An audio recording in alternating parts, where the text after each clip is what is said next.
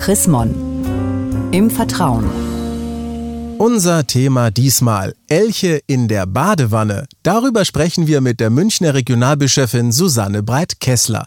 Der Countdown läuft, nur noch wenige Wochen, dann ist auch schon wieder Weihnachten. Grund genug für viele jetzt auch wieder ganz tief in die Weihnachtsdeko-Trickkiste zu greifen und zu schmücken, was das Zeug hält. Was aber, wenn im Trautenheim Weihnachtsmuffel oder vielleicht auch Weihnachtsästhet und Deko-Fan aufeinandertreffen? Also dann wird es ziemlich schwierig. Man muss sich einigen auf Weihnachtsschmuckfreie Zonen, denke ich, dass der eine, der jetzt also gar nichts haben will oder nur ganz wenig, auch noch Räume findet, in denen nicht alles zugeschmückt ist. Sonst wird es schwierig.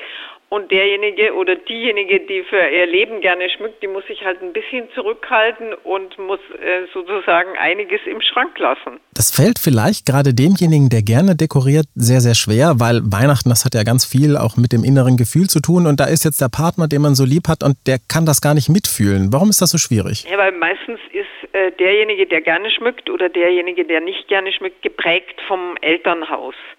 Und so wie man es gehabt hat, will man es meistens wieder haben. Also die meisten Leute wollen es genauso machen wie zu Hause. Oder, wenn es sehr schlimm war, setzen sie sich bewusst davon ab. Also es hat was mit frühesten Kindheitsprägungen zu tun und die sind schwer zu überwinden. Man muss sich einfach dann zusammensetzen und vielleicht ist ganz schön bei einer Tasse Tee oder einem Glühwein einem erzählen, wie war es denn bei mir und wie war es bei dir, dass man sich ein bisschen besser versteht. Trotzdem soll ja vielleicht auch ein bisschen dekoriert werden. Wie kann man sich denn da einigen und welche Plätze sollten auf jeden Fall dann vielleicht auch tabu sein? Also tabu wäre für mich auf jeden Fall das Zimmer des anderen, wenn der also ein Zimmer hat. Ich würde auch sagen, tabu ist das gemeinsame Schlafzimmer. Also etwas, was man sehr intensiv miteinander bewohnt, wo man aufwacht und schlafen geht.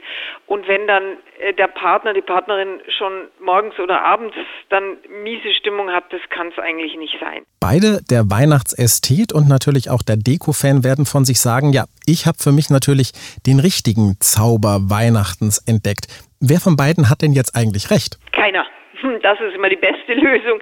Aber es stimmt, wenn ich mir die Weihnachtsgeschichte anschaue, ist ja so, zunächst mal ist gar nichts geschmückt. Ja, es ist Stall, es stinkt, es ist miefig, vielleicht ein bisschen Heu und Stroh, ein paar simple Windeln und das war's dann.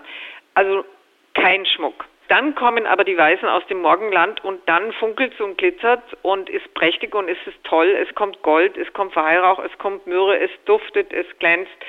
Also auf einmal ähm, ist viel Schmuck im Stall.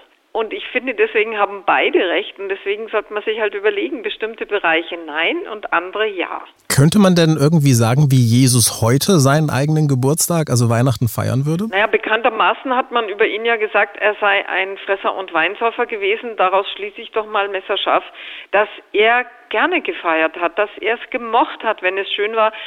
Ich denke, dass er so ein gutes Mittelmaß finden würde, so stelle ich es mir zumindest vor, dass er vielleicht Kerzen hinstellt und ein bisschen Grün, jedenfalls hierzulande, ein paar Kugeln vielleicht. Ich weiß nicht, ob er eine Krippenszene aufbauen würde in Erinnerung an seine Geburt. Ich an seiner Stelle würde es auf jeden Fall machen. Und ähm, ich denke, er würde gerne gut was dazu essen und trinken. Vielen Dank, Frau Breit-Kessler. Und mehr zu diesem wunderbaren Thema Elche in der Badewanne von und mit der Münchner Regionalbischöfin Susanne Breit-Kessler gibt es auch nachzulesen, nämlich in der neuesten Ausgabe des Magazins Chrismon. Ein Blick in das aktuelle Heft lohnt sich allemal. Sie haben darüber hinaus noch Fragen, Anregungen. Dann freuen wir uns natürlich auch über eine E-Mail. Schreiben Sie an leserbriefe.chrismon.de. Ich sage derweil Dankeschön fürs Zuhören, weiter eine gesegnete Adventszeit und bis zum nächsten Mal. Mehr Informationen unter www.chrismon.de